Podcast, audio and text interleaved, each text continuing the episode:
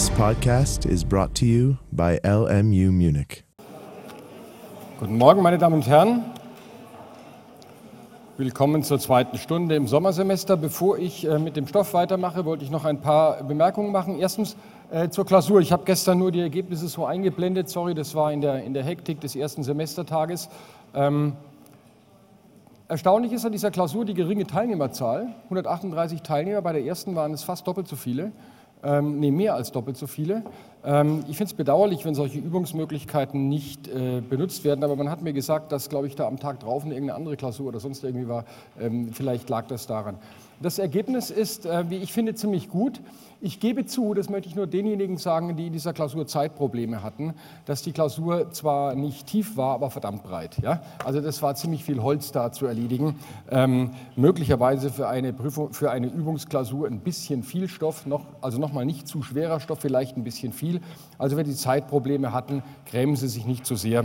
Ähm, das wird bei den Klausuren, die wir in diesem Semester schreiben, ähm, nicht so sein. Ähm, bei der Gelegenheit ein paar andere Bemerkungen. Gerade wurden, bevor ich Sie verjagt habe, vor dem Hörsaal hier äh, Werbung verteilt äh, für einen Repetitor. Ähm, offenbar kursiert jetzt schon Werbung für einen kommerziellen Repetitor für die Zwischenprüfung. Es mag ja sein, dass man irgendwann in seinem Studium aus irgendwelchen Gründen, wenn es in die Examensvorbereitung geht, äh, die Notwendigkeit sieht, zu einem kommerziellen Repetitor zu gehen. Dafür kann es gute und schlechte Gründe geben. Ich habe überhaupt nichts gegen Repetitoren um das klarzumachen. Und Sie können auch machen, was Sie wollen. Sie sind freie Menschen. Aber wenn ich irgendjemanden im zweiten Semester beim Repetitor erwische, den schlage ich tot. Ja? Ähm, das ist nämlich wirklich reine Bauernfängerei. Sie brauchen für die Zwischenprüfung garantiert keinen Repetitor. Das ist nepp bis zum geht nicht mehr. Gehen Sie in die propedeutischen Übungen, also in die Arbeitsgemeinschaften, gehen Sie die verdammte Vorlesung, hören Sie Podcast an, üben Sie das Zeug, das wir machen, schauen Sie ein Buch rein, fertig. Und da kann jeder, der halbwegs lesen und schreiben kann, diese Zwischenprüfung bestehen. Fertig, aus, okay? Aber nicht neppen lassen, versaufen Sie Ihr Geld lieber, es ist besser angelegt, äh, als äh, in den ersten zwei Semestern zum Repetitor zu gehen. Punkt. Das war mein Wutausbruch für heute Morgen, der musste aber sein. So, und jetzt zum Thema. Wir waren gestern ja bei diesen, ich gebe es zu, ziemlich kniffligen Fragen der Abgrenzung von Schadenersatz statt der Leistung und Schadenersatz neben der Leistung, im Regelfall in Form des Verzögerungsschadens bei Verspätung der Leistung. Und ich habe Ihnen gestern noch dieses Problem des Deckungsgeschäfts um die Ohren gehaut, das unglaublich strittig ist und unglaublich problematisch ist. Und wenn Sie es nicht ganz verstehen, ist es nicht schlimm, aber ich möchte es trotzdem noch einmal mit Ihnen durchgehen. Es geht nämlich eigentlich um ein Problem, das im täglichen Leben ganz, ganz häufig vorkommt. Es geht schlicht und einfach um die Situation, dass ein Gläubiger von seinem Schuldner nicht beliefert wird und irgendwann reicht es ihm, er möchte den Vertrag nicht mehr und möchte sich den Gegenstand, dem ihm der Schuldner geschuldet hat, jetzt von einem Dritten besorgen und mit diesen Kosten den Schuldner im Wege des Schadenersatzes belasten. Also im, im Regelfall, natürlich denkt man sofort an Schadenersatz statt der Leistung. Ich will diese Leistung nicht mehr und ich besorge sie mir jetzt woanders und anstelle dieser Leistung gibst du mir das Geld, das ich brauche, um mir jetzt diese Leistung zu besorgen. Also natürlich denkt man da zunächst, und das ist in den meisten Fällen auch richtig, ähm, das ist Schadenersatz statt der Leistung. Wenn dieser Schadenersatzanspruch immer und nur Schadenersatz statt der Leistung ist, dann bekommt man ihn aber erst dann, wenn man erstens eine Frist gesetzt hat, 280, 1, 3, 281, zweitens diese Frist abgelaufen ist und drittens der Erfüllungsanspruch endgültig erloschen ist. Das heißt, man müsste eigentlich erst zurücktreten und dann sich den Gegenstand woanders besorgen und dann hätte man unproblematisch im Wege des Schadenersatzes statt der Leistung einen Anspruch auf Ersatz der Kosten dieses Deckungsgeschäfts, weil, um bei dieser gestrigen Formel zu bleiben, das ein Schaden ist, der auf das endgültige Ausbleiben der Leistung zurückgeht. Die Leistung bleibt aber erst dann endgültig aus, wenn ich Schadenersatz verlangt habe, 281 Absatz 4, oder wenn ich zurückgetreten bin. Das Problem daran ist, dass man dazu jetzt, dass man den Gläubiger, der das machen will, dazu zwingt, dass er zunächst einmal eine Frist setzt. Okay, das ist normal. Und dass man ihn dazu zwingt, zu warten, bis die Frist abläuft. Auch das ist vollkommen richtig. Denn solange die Frist noch läuft, das ist ja der Sinn dieser Warenfrist, hat der Schuldner das Recht, die Leistung zu erbringen und nicht anstelle der Leistung Schadenersatz zahlen zu müssen. Das ist ja gerade der Sinn der Nachfrist, die zweite Chance zu haben. Wenn aber man dem Gläubiger zumuten müsste, so und jetzt musst du erstmal zurücktreten und dann kannst du das Deckungsgeschäft machen, dann zwingt man ihn dazu, den Erfüllungsanspruch, nämlich das Recht von dem anderen tatsächlich diese Leistung zu verlangen, aufzugeben zu einem Zeitpunkt, in dem man noch gar nicht weiß, ob das Deckungsgeschäft gelingt. Wenn es um 100 Kilo Kartoffeln geht, ist das vollkommen wurscht.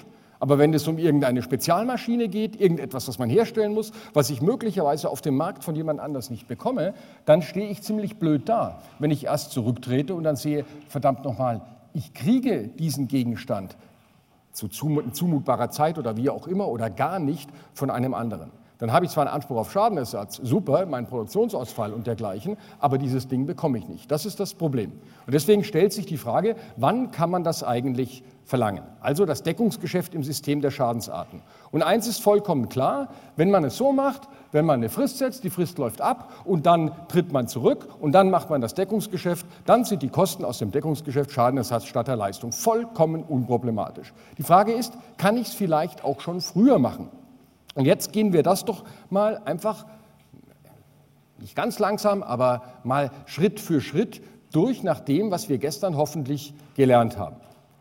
Wenn ich das Deckungsgeschäft früher mache, also zu irgendeinem Zeitpunkt, bevor ich den Rücktritt erklärt habe oder Schadenersatz verlangt habe, dann ist das wohl nicht mehr Schadenersatz statt der Leistung. Zumindest liegen die Voraussetzungen eines Anspruchs auf Schadenersatz statt der Leistung zu diesem Zeitpunkt noch nicht vor und ich könnte das eigentlich nicht verlangen, wenn das Schadenersatz statt der Leistung ist.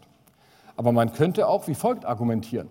Man könnte sagen, ja Moment mal, wenn ich jetzt, nehmen wir mal an, zu diesem Zeitpunkt wir sehen schon, also noch nicht mal Verzug, ja, dass ich da noch kein Deckungsgeschäft machen kann und es vom anderen liquidieren kann, ist vollkommen klar. Aber nehmen Sie mal an, ich mache zu diesem Zeitpunkt das Deckungsgeschäft.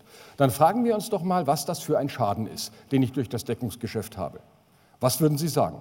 Ist das, wenn ich Ihnen zu diesem Zeitpunkt das Deckungsgeschäft mache, ist das Schadenersatz statt der Leistung oder ist das Schadenersatz neben der Leistung? Was würden Sie sagen? Steht es da schon? Ich glaube noch nicht.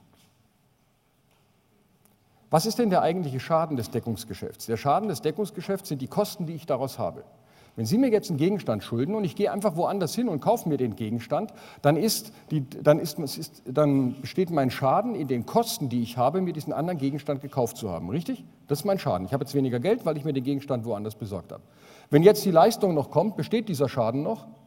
Ja, er besteht immer noch. Okay? Wenn Sie mir jetzt die Leistung bringen, dann habe ich immer noch den Schaden, dass ich mir den Gegenstand, den ich jetzt möglicherweise dann zweimal habe, ähm, woanders besorgt habe. Also ist das ein endgültig eingetretener Schaden und das ist nach meiner Lesart dann eben Schadenersatz neben der Leistung in Gestalt des Verzögerungsschadens. Wenn man das so machen wollte, dann würde man sagen, ganz eindeutig, wenn ich das Deckungsgeschäft zu diesem Zeitpunkt mache, sind die Kosten daraus nicht ersetzbar. Warum nicht?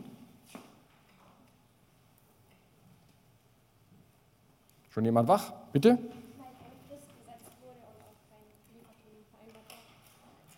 Also weil noch nicht gemahnt ist, so müsste man sagen. Ja? Also weil in diesem Zeitpunkt noch kein Verzug vorliegt, das ist ja ein Verspätungsschaden und den Verspätungsschaden kriege ich nach 280, 1, 2, 286 nur, wenn Verzug vorliegt und in unserem Fall, hat die Kommilitonin vollkommen richtig gesagt, liegt noch keine Mahnung vor zu dem Zeitpunkt, in dem ich das gemacht habe und es war auch kein fester Liefertermin vereinbart. Also sind die Voraussetzungen eines der Ersatzfähigkeit eines Verspätungsschadens schlicht nicht gegeben, also vollkommen klar, kriege ich es nicht.